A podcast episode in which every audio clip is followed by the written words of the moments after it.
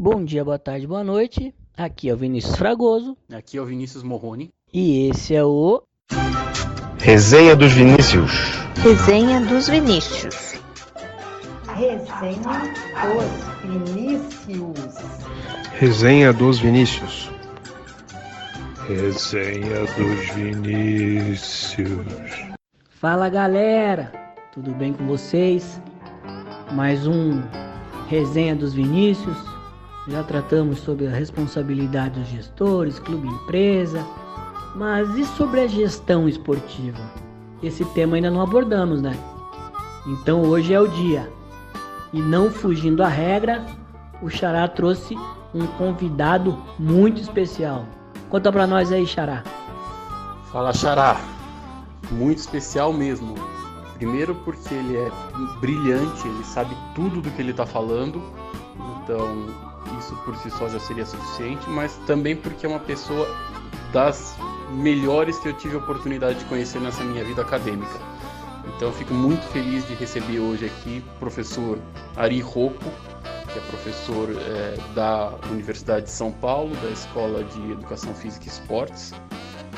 Brilhante, foi meu professor no mestrado, foi meu professor no doutorado também e tenho prazer de poder dizer que é um dos grandes amigos que eu fiz na academia. É, muito obrigado por ter aceito o convite, Ari.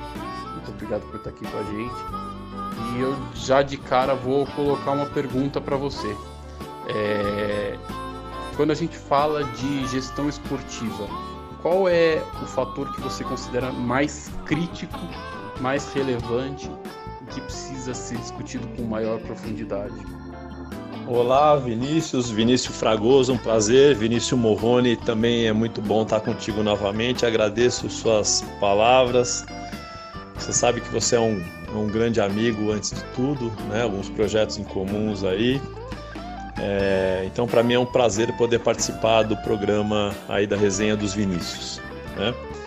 Então, já respondendo a sua pergunta, eu diria que o maior problema que eu vejo hoje na gestão do esporte na realidade, são dois problemas, né? Um da gestão propriamente dito mais técnico e um outro que diz respeito ao ambiente da gestão do esporte no Brasil. Né? Então, da gestão do esporte propriamente dito, eu diria que o grande problema é o amadorismo. Né? A gestão do esporte no Brasil é muitas vezes feita por abnegados, muitos, a grande maioria desses abnegados bem intencionados, mas outros que querem um pouco utilizar o esporte e tudo aquilo que ele representa, a emoção que ele provoca nas pessoas em benefício próprio, né? É, então, levando-se em conta e falando da maioria, que são os abnegados bem intencionados, eles carecem de uma formação profissional na área, porque gerenciar esporte é extremamente complicado, porque o esporte envolve aspectos econômicos, políticos, sociais, além do esporte em si. Né?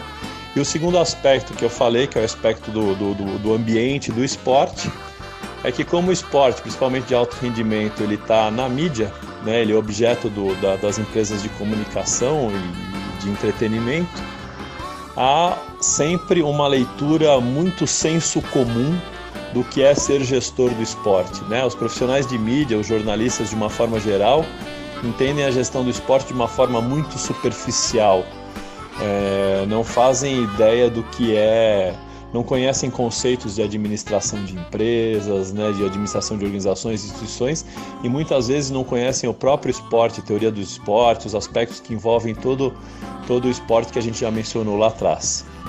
Olha, doutor Ari, ou Ari, se me permitir, eu concordo plenamente contigo no que tange ao amadorismo. É, eu faço uma analogia e é o seguinte, é você pegar um piloto de teco-teco e colocar para pilotar um Boeing. Porque os clubes, em sua maioria, são grandes empresas e carecem sim de, de administradores e, se possível, que tenham algum contato direto com o esporte, porque, como diz o historiano no livro dele A Bola Não Por Acaso, você tem que conhecer teu campo de jogo. Concordo plenamente com isso. E digo mais, além do, do cunho pessoal, em algumas situações, nesse momento de polarização que vive o Brasil, em outros momentos também de, de, de política conturbada, o esporte foi utilizado como manobra para as massas nessa questão política.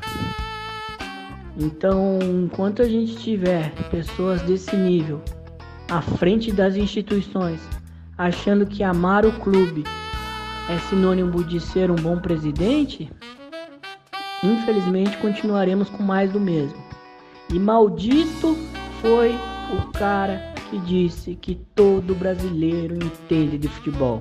Esse cara matou a gestão esportiva no Brasil.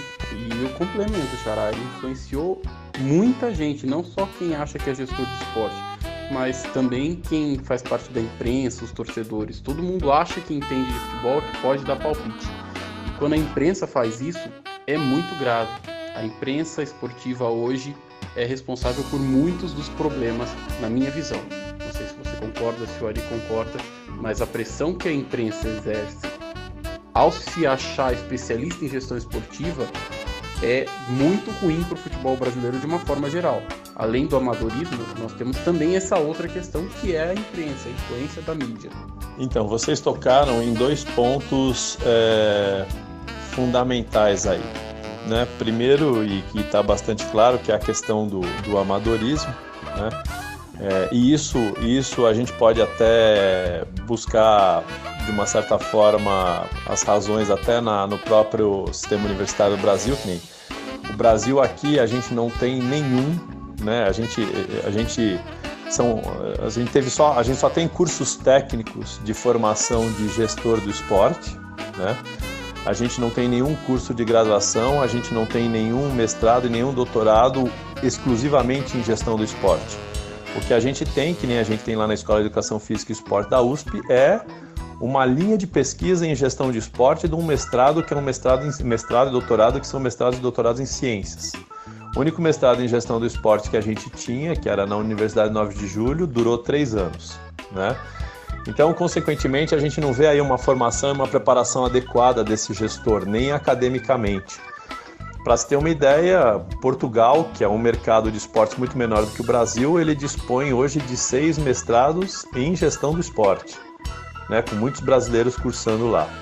Então essa é uma questão né, da, da, da, que leva ao amadorismo.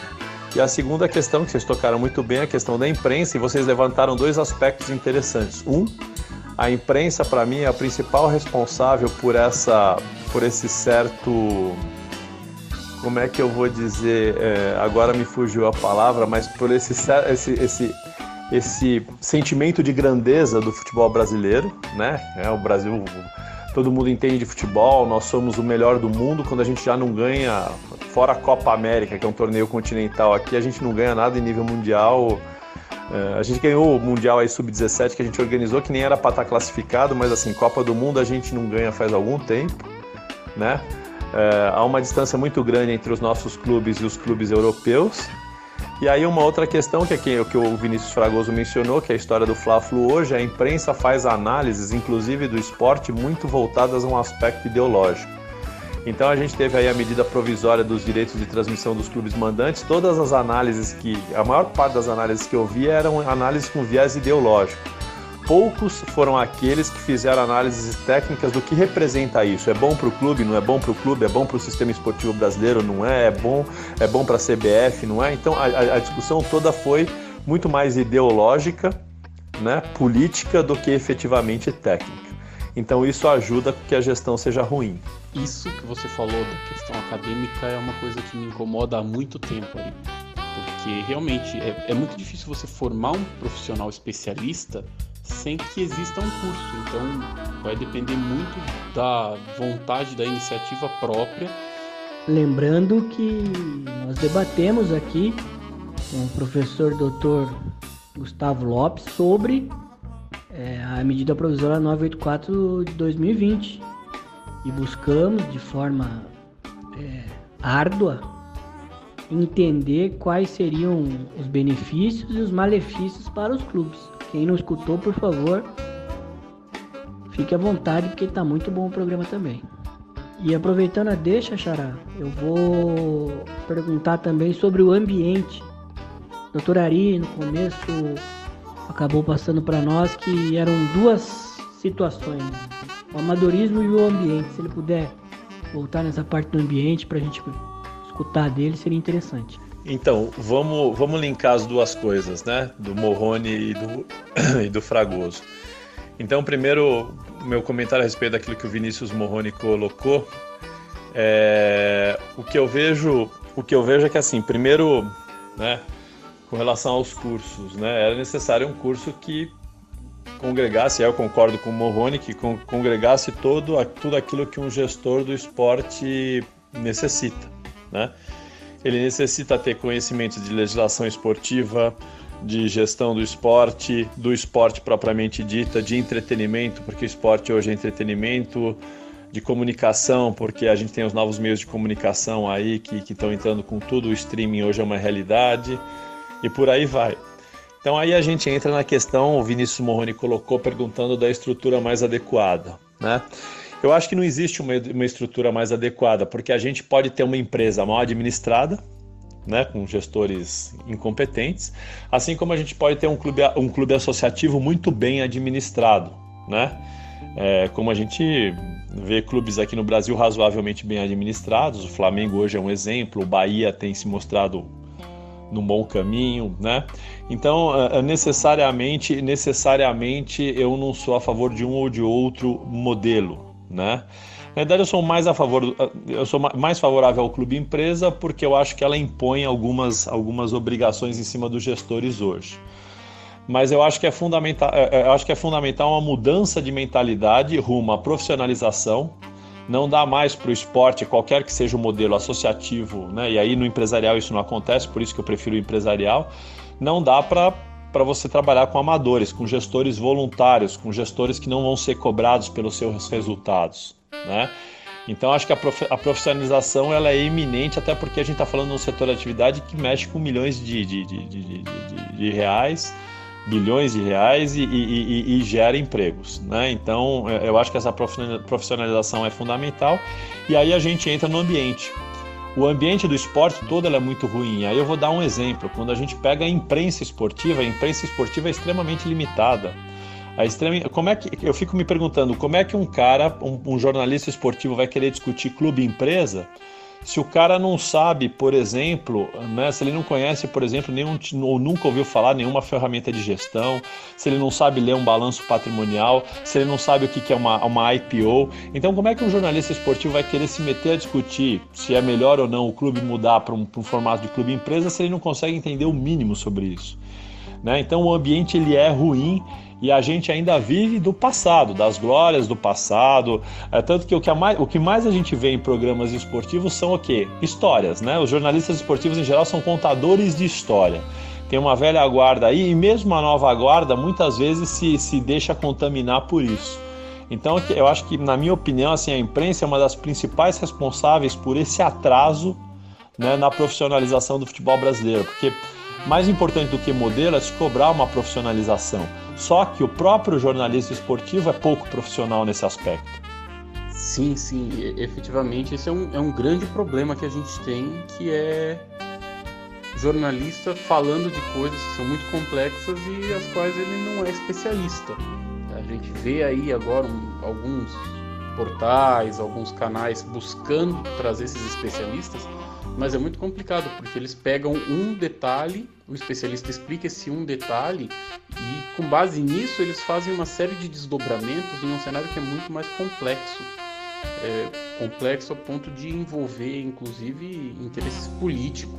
É, a gente sabe que o, o viés político no esporte é muito forte, não só na parte de gestão, e aí a gente lembra de alguns candidatos que, que foram eleitos com base em, em apoio de alguns clubes, da torcida de alguns clubes, a deputado, a presidente, a gente tem uma série de histórias, mas também um viés, um viés político muito maior, porque o, o, esporte sempre foi uma ferramenta muito política.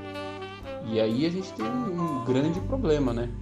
A gente tem pessoas que não entendem de toda a complexidade, utilizando uma ferramenta muito poderosa com reflexos inclusive na política. É, eu, eu temo muito pelo que pode acontecer quando o esporte ele é usado de uma forma não positiva. E aí que entra o profissionalismo. Quando a gente fala em, em gestão profissional, é, aqueles que estão ligados ao, ao esporte, à gestão, eles vão ser cobrados pelos resultados e por todas aquelas questões, todos aqueles retornos que um investidor efetivamente quer. E no esporte o retorno não é só financeiro, porque se não tiver um retorno esportivo, o retorno financeiro também vai embora. Então acho que aí nós temos uma, uma questão muito complexa que envolve comunicação, que envolve marketing, que envolve gestão e que envolve profissionalismo e mudança do cenário. Então, o Vinícius Morrone tocou num aspecto que é fundamental, que ilustra muito aquela questão que, que, que eu mencionei do ambiente, né? Então, o ambiente, a gente falou aqui da imprensa, a imprensa é um, né, é, é, claramente, na minha opinião, atrapalha a, a, criação e o desenvolvimento de um ambiente profissional. E o Vinícius Morrone falou da questão da questão política, né? Tanto, tanto os dois Vinícius falaram, vocês dois falaram sobre isso. Né? Quer dizer, a, a, questão política tem a questão política que vem lá, né, da utilização dos nossos governantes, do, do, do especificamente do futebol, por interesses políticos. Mas aí, e, e, esse é mais um dos motivos pelo qual eu prefiro o clube empresa, né? mesmo achando que não é a solução que resolve 100%, eu prefiro a adoção do modelo do clube imprensa ao clube associativo, é que as nossas instituições esportivas, os nossos clubes, as nossas associações, na sua maioria, são, são entidades norteadas por interesses políticos. Todos os clubes têm lá os grupos políticos que se degladiam em torno do poder, né? E aí o que, que acontece? Pela estrutura associativa, o cara, o presidente assume lá com seu grupo político um clube, ele tem três anos de mandato, ele trabalha o primeiro, no segundo ele já está começando a pensar na reeleição e já está usando o clube para interesses políticos, né? É, então isso, isso, é, é, é isso para mim, eu, eu, defendo a ideia de que as nossas nossos clubes eles são associações políticas que hoje estão atuando, estão trabalhando no mercado altamente profissional que é o mercado internacional do futebol, que é o business do futebol, que são as agremiações da Europa, as agremiações dos Estados Unidos, hoje as agremiações da China.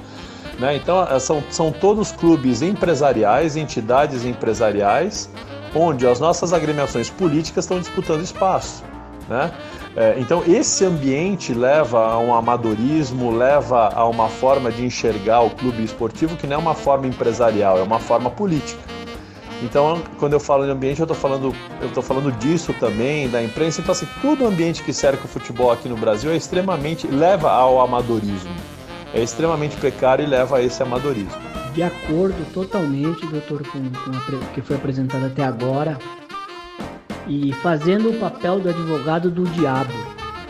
Você não acha que existe uma burocracia exacerbada para os clubes empresa, eu acho que esse é um ponto que mitiga muito a mudança para clube empresa, né?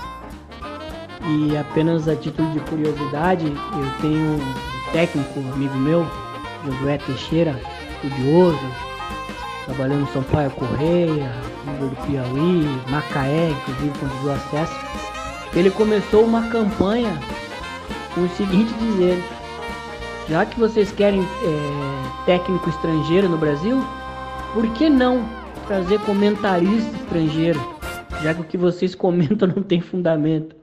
E aí ele, ele fala do Team Victory, da, da Sport TV, como um, um cara muito acima dos demais comentaristas brasileiros. Eu achei sensacional a sacada dele e vai de encontro com o que a gente está dizendo, né? Talvez se a nossa mídia esportiva melhorasse, questão de conteúdo, é, a gente poderia ter um ambiente mais favorável, como o doutor bem colocou. E apenas complementando na questão política, eu vejo os clubes não só com a política interna, né? Muitas vezes os clubes eles tomam partido na política externa, na política do país mesmo. Nós temos aí a Arena Corinthians que foi construída é, sem necessidade alguma, única e exclusivamente por desejo político. Nós temos seleção de 70 que foi utilizada como forma de demonstrar que o militarismo era a saída. Nós temos N casos aí. Inclusive tivemos um debate no Sport TV, né? Onde o Casagrande é, ofendeu o Caio Ribeiro e o Caio Ribeiro, a única, única coisa que ele disse foi: Olha, ele é dirigente de São Paulo, tem que falar como dirigente de São Paulo. A opinião pública dele teria que ser dada em um momento diferente do momento que ele estava sendo entrevistado sobre o São Paulo. Então, em cima do que o, o Vinícius Fragoso colocou aí, na realidade, e respondendo a pergunta que ele fez, obviamente todo o ambiente todo o ambiente foi feito para clubes associativos quer dizer se a gente analisar né? Se a gente analisar a história desses, desses clubes quer dizer os clubes eles nascem como entidades associativas. A gente pega uma cidade como São Paulo os grandes clubes aqui de São Paulo, eles nasceram, eles nasceram em torno das grandes colônias que chegavam a São Paulo no final do século XIX, né, início do século XX, quando São Paulo começava a se, industrializar e esses clubes eles vão nascer como clubes sociais, né? Então, o Palmeiras nasce como antigo Palestra Itália para congregar a comunidade italiana, para ser ponto de encontro dos italianos. A Portuguesa de Desportos nasce para ser ponto de encontro dos, dos, portugueses. O Jabaquara, lá em Santos, né? O Jabaquara, um dos fundadores da Federação Paulista de Futebol, nasce lá em Santos para congregar a comunidade espanhola, lembrando que a maior parte dos imigrantes chegavam pelo Porto de Santos. Né? lá em Santos tem a Portuguesa Santista, a gente tem aqui o antigo, o Nacional, que era o antigo São Paulo Highway para a comunidade inglesa, ainda temos o SPAC, que foi um dos primeiros, São Paulo Athletic Clube, que foi um dos primeiros clubes de São Paulo. Então, nascem como clube de colônia, como, como clubes puramente social e aí passam a incorporar o esporte na sua atividade. Então, é natural que essa visão seja política, mas é natural que essa visão seja política lá no final do século XIX. Não agora no início do século XXI, onde o esporte se transformou num grande business, né? Então há toda uma necessidade de adequação da legislação, e aí não necessariamente precisa ser a mudança para clube e empresa, mas é necessário se adequar a legislação aos novos tempos. Né?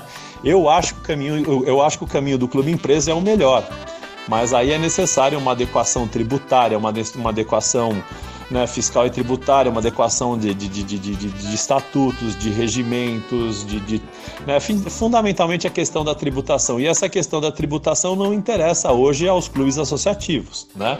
Porque eu seja sendo um clube associativo, eu sou uma entidade privada sem fins lucrativos. Então, né, não é vantajoso mudar para clube empresa, né? A não ser que a não ser que essa mudança aconteça de acordo com aquilo que havia sido proposto, quer dizer, com, com um regime tributário primeiro diferenciado num primeiro momento para que os clubes façam essa adesão, né, voluntariamente e assim por diante. Quer dizer, é a necessidade, vocês são advogados, vocês conhecem isso melhor do que eu, mas a, necessidade de se pensar isso juridicamente para favorecer né, a, essa, a essa mudança. O que, o que eu sei e que para mim é muito claro é que a atual estrutura não é condizente com o momento do futebol mundial. Né? E aí, só para completar, quer dizer, é importante, é importante mencionar que Declara as declarações dos jornalistas, a declaração dos, dos, treinadores mostram bem o que é o futebol brasileiro. O futebol brasileiro ele, ele funciona em cima de reserva de mercado. Cada um está vendo o seu mercado. E por que, que ninguém quer o estrangeiro? Porque sabem que o estrangeiro vai trazer uma evolução para cá. E todo mundo tem medo que essa evolução tome o seu mercado. Quer dizer, a gente viu aí com relação aos treinadores. Jorge Jesus veio aí, e deu uma chacoalhada no mercado brasileiro, porque ele viu, ele veio, viu e venceu, né? E aí começou, começou -se a questionar os treinadores brasileiros. É, a mesma coisa aconteceria com, com, com, com a imprensa, ou seja, o, o, essa, essa reserva de mercado e essa aversão estrangeiro significa o quê? A gente é contra a evolução. Então, esse é o cenário do futebol brasileiro. A gente é contra a evolução, a gente é contra o profissionalismo. Por quê? Porque cada um está satisfeito com o seu quinhão e tem medo de perder esse sem quinhão, esse seu quinhão. Ninguém para para pensar que o bolo pode crescer e com o bolo crescendo vai ter para todo mundo e para muito mais gente. Complementando a sua linha de raciocínio, Ari, é, é tamanha mesquinhez e pequenez dos nossos profissionais que ao invés de parabenizar olhar e aprender com o estrangeiro que vem aqui e nos mostra algo diferente, nós continuamos querendo bater de frente, dizer que não, que o que ele fez todo mundo faz. Não faz. Nem ele, nem os comentaristas fazem a análise que o Tim Victor faz. O, o, concordo plenamente, o, o 7 a 1 para o Brasil, que nós imaginamos que seria uma teria um efeito grande, uma mudança grande, nos trouxe aí mais do mesmo.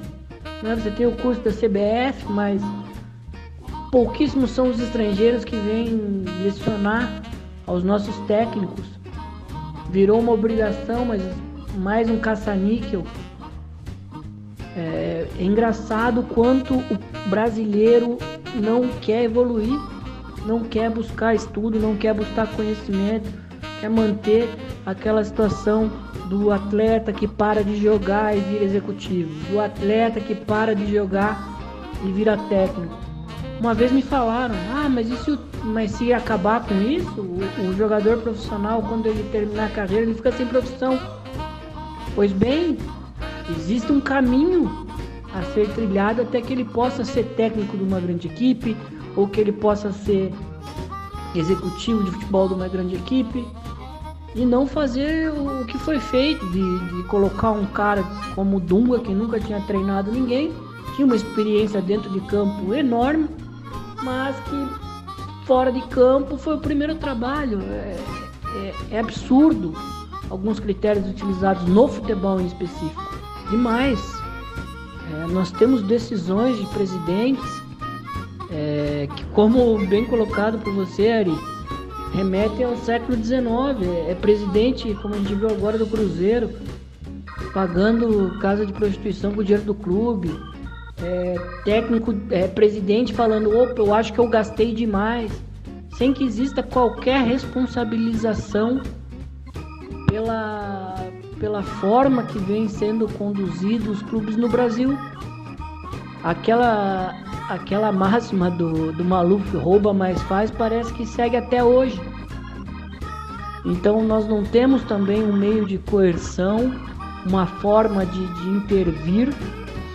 Os clubes não querem aderir a compliance ou qualquer forma de se ter uma auditoria dos gastos e a gente continua andando para trás, ou melhor, andando para trás não, mas a gente continua parado no tempo. Me desculpe me alongar aqui, mas nós temos um, um governo conivente quando ele vem e quer isentar o pagamento de tributos, quando ele vem e que, cria um refis, quando ele vem e passa a mão sobre a cabeça dos clubes brasileiros. Ah, mas vai falir. Então deixa falir, meu amigo. Diversos clubes ao redor do mundo já faliram e voltaram fortes. Os presidentes tomam aquela máxima: eu não vou cair. Gasta o que tem, o que não tem, e o próximo que assume pega um rabo de foguete que não tem nem para onde correr. Me lembro quando fui visitar a portuguesa pós-queda, me falaram que a portuguesa não tinha um real no, no banco pós-queda. E, e, qual foi a responsabilização que aconteceu com o diretor, com o presidente ou com alguém da, da, da diretoria? Nenhum. Bom, primeiro essa questão da vinda dos estrangeiros eu acho que é emblemática. Porque os profissionais com os quais eu tenho um relacionamento, que são profissionais que eu admiro, que eu considero os melhores profissionais do mercado, eles não têm qualquer problema com a chegada dos estrangeiros, inclusive são favoráveis que sabem que vão aprender com os estrangeiros, que vão se desenvolver e que vão ficar melhores para o exercício da profissão. Por outro lado, aqueles profissionais que não querem estudar, aprender se desenvolver são os que querem a reserva de mercado, que não querem estrangeiros, porque sabem que se os estrangeiros vierem, eles vão ficar do lado de fora, eles vão ficar só olhando. Então, acho que isso é, é um fator preponderante, a gente trazer gente que ensine os nossos profissionais é, é um passo importantíssimo. E a gente tem profissionais no Brasil que podem ensinar, mas a gente precisa de muito mais. O nosso mercado esportivo é muito grande. E aí a gente volta no que o Ari levantou lá no começo: a gente não tem cursos de formação de gestores. Então isso fica num ciclo que não, não vai para frente nunca. E o outro ponto que você levantou, Xará, que é da, da impunidade, da responsabilização dos, dos gestores, também é fundamental, porque a partir do momento que um gestor ele pode criar um endividamento é, e ele cria porque ele vai sair daqui a seis meses, daqui a um ano e não está nem aí, é, isso gera um, uma cultura de, de, de, o problema vai ser resolvido de algum jeitinho lá na frente ou se não for resolvido não é mais problema meu. Então é, a gente tem aí algumas mudanças culturais que precisam acontecer para o esporte poder evoluir no Brasil. É, só completando o que vocês falaram, na realidade assim, o futebol brasileiro ele é refém do passado glorioso, ele é refém do passado vitorioso, porque é, o Brasil ganhou tudo num momento em que a qualidade individual do atleta contava muito. E aí a gente tinha atletas maravilhosos, muito acima da média mundial. E aí o Brasil fez toda a sua história, fez toda a sua trajetória. Né? Aí esse passado, esse passado glorioso faz com que os nossos atuais dirigentes e boa parte da nossa imprensa esportiva ache que na realidade assim os outros é que tem que aprender com o Brasil e não o Brasil aprender com os outros, né? Tanto que quando você vai discutir com alguns profissionais, tanto, tanto da imprensa quanto alguns profissionais que, que gerenciam, administram grandes clubes, é, chega uma hora quando você começa a encurralá-los no, no, no, argumento da questão da profissionalização da gestão que eles falam, olha, mas ninguém tem cinco estrelas, né? É, mas há quanto tempo o Brasil não ganha né, uma Copa do Mundo? Há quanto tempo o Brasil não chega numa final de uma Copa do Mundo? Né? Inclusive a que sediou e que deu vexame aqui. Então veja, é, infelizmente, né, todo o ambiente é interessante é interessante para os gestores antigos, para a imprensa antiga, vender a ideia de que os outros é que tem que aprender com a gente porque o nosso passado é glorioso. Então, na minha opinião, o Brasil é vítima desse seu passado. E aí cai naquilo que o Morrone colocou, que é necessário uma mudança de mentalidade, uma, uma mudança cultural. Né? A gente precisa se conscientizar que o mundo do futebol mudou, que o Brasil ganhou tudo num outro momento né? Mas que hoje o futebol é outra coisa e talvez tenha e talvez nenhum setor de atividade, quer dizer, nenhum não, mas poucos os setores de, de atividade econômica evoluíram tanto nos últimos 15, 20 anos em técnica, em gestão, em comunicação, etc., quanto o mundo do esporte, consequentemente do futebol. E aí entra exatamente aquela questão do profissionalismo que a gente precisa ser frio, muitas vezes cruel, é, mas o mercado mudou, se os profissionais deixaram de evoluir, se eles não querem continuar é, no sentido de acompanhar as mudanças, é, infelizmente eles não estão preparados para o mercado. E aí o mercado vai precisar trazer os profissionais que estejam preparados e que conheçam essa nova realidade. É uma realidade dura, é uma realidade triste, mas a gente não pode levar a idolatria que a gente tinha pelos atletas dentro de campo para fora de campo, para a parte da gestão. Obviamente eles têm que ser respeitados enquanto atletas, por sua história enquanto atletas, mas isso não pode impactar a visão que se tem deles enquanto gestores. Ari, é, a gente está chegando aqui já em 35 minutos de programa. Eu preciso te agradecer mais uma vez pela participação, foi sensacional contar contigo aqui. A discussão sempre em altíssimo nível. É, saiba que sempre que precisar, sempre que quiser, eu tuas ordens. É, agora eu deixo aberto aí para você trazer sua, suas palavras finais, sua manifestação final. Mas já vamos nos direcionando aí para encerrar esse podcast. Mais uma vez, agradecendo demais a sua participação e todo esse conhecimento que você colocou aqui à disposição da gente e de todo mundo que está nos ouvindo. Sou eu quem agradece a vocês, Vinícius, né, o Fragoso e o Morrone. Para mim foi um prazer. É, o cenário que já não era bom agora é, é pior ainda, mas a gente segue é, tentando de alguma forma é, apresentar novas ideias, formar novos pesquisadores, novos gestores, para que a gente consiga efetivamente aproveitar todo o potencial do esporte brasileiro, mais especial do futebol, tanto do ponto de vista econômico quanto social e cultural. Obrigado pela oportunidade e continuo à disposição de vocês. Um abraço a todos e aos ouvintes em especial. Ari, sensacional sua participação. Muito obrigado por abrilhantar nosso programa com tanto conhecimento. Para a gente muitas vezes falar o que as pessoas não querem ouvir, mas nós precisamos mudar e a mudança vem através da criação de novas ideias, a, criação de novas ideias vem através de um bom debate. Eu agradeço mais uma vez, obrigado Xará, como sempre. Obrigado a todos pela paciência e audiência e até semana que vem. Beijo do gordo.